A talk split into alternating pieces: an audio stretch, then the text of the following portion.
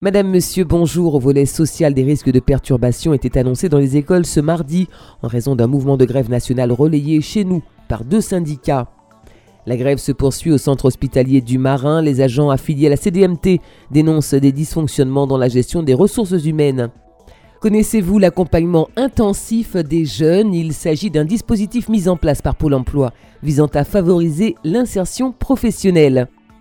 L'ADI organise une action de sensibilisation sur la création d'entreprises demain mercredi de 9h à 13h au local collectif résidentiel de Pointe-Lynch au Robert.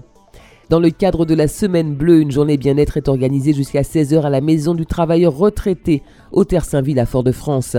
Et puis le festival et Musique dans la Cité prend ses quartiers ce mardi à la médiathèque Alfred Melon Desgras au Saint-Esprit avec la participation de conteurs venus des quatre coins du monde.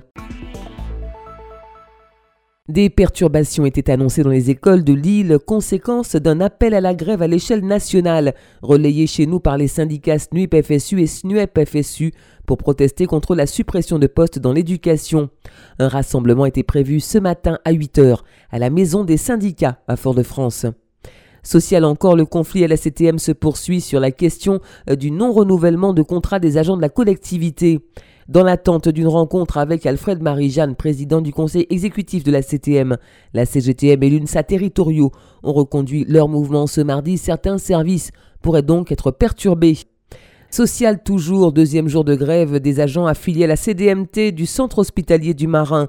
Les négociations qui ont débuté hier autour de la gestion des ressources humaines n'ont pas permis de déboucher sur un accord entre les parties, même si on note cependant quelques avancées. Pour rappel, le syndicat fait état d'inégalité de traitement entre titulaires et contractuels et pointe du doigt une absence de communication de la part de la direction. Un service minimum est toutefois assuré. L'accompagnement intensif des jeunes est un dispositif qui s'inscrit dans un programme spécifique du Fonds social européen. Les explications de Chantal Doré, conseillère à l'emploi dédiée à l'AIJ auprès de l'agence Pôle emploi du François. L'accompagnement intensif jeune a pour objectif euh, d'accélérer et de sécuriser l'accès à l'emploi durable des jeunes de moins de 30 ans. C'est pour les jeunes qui rencontrent des difficultés d'intégration durable en entreprise, qui ont un besoin d'accompagnement intensif dans leur démarche, qui souhaitent mieux connaître le marché du travail et qui veulent bien valoriser leurs atouts, acquérir des méthodes de recherche d'emploi et élargir des cibles professionnelles. Et aussi, euh, on trouve aussi des jeunes qui ont besoin de formation pour pouvoir continuer dans leur parcours, pour mieux s'intégrer sur le marché du travail. Alors, euh, ces jeunes, on leur propose plus des formations qualifiantes, soit euh, ils obtiennent un diplôme ou éventuellement un titre professionnel. On va pouvoir l'aider à mettre en place ces outils de la recherche d'emploi, c'est-à-dire son CV, sa lettre de motivation, pour pouvoir présenter à un employeur une bonne candidature. S'il n'est pas à l'aise dans les entretiens d'embauche, nous allons l'aider aussi dans ce sens-là. Il y a aussi les immersions en entreprise. Alors nous avons beaucoup d'outils pour pouvoir aider le jeune et le remettre euh, sur euh, le marché du travail.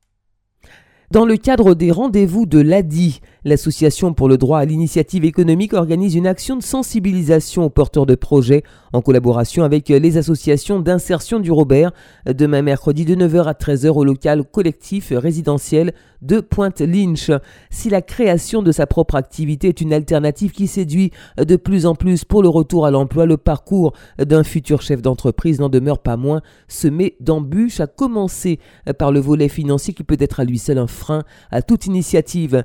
Il existe toutefois des solutions et recourir au microcrédit est l'une d'entre elles pour tout savoir sur les possibilités de financement par l'ADI, les montants, les conditions ou encore les délais de remboursement. Rendez-vous demain de 9h à 13h au local collectif résidentiel de Pointe-Lynch au Robert.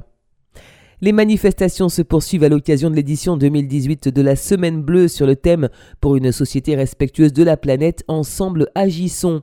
À Fort-de-France, une journée de bien-être est organisée jusqu'à 16h à la Maison du Travailleur retraité, c'est au Terre-Saint-Ville. Et puis le festival Conte et musique dans la cité fait escale au Saint-Esprit ce mardi. Euh, le temps d'un voyage au pays de l'imaginaire, la médiathèque Alfred Melon Desgras accueille les conteurs venus des quatre coins du monde ce soir à 18h30, un moment d'échange culturel et de partage proposé par l'association Martinique Images. C'est la fin de cette édition, merci de l'avoir suivi. Excellent après-midi à toutes et à tous.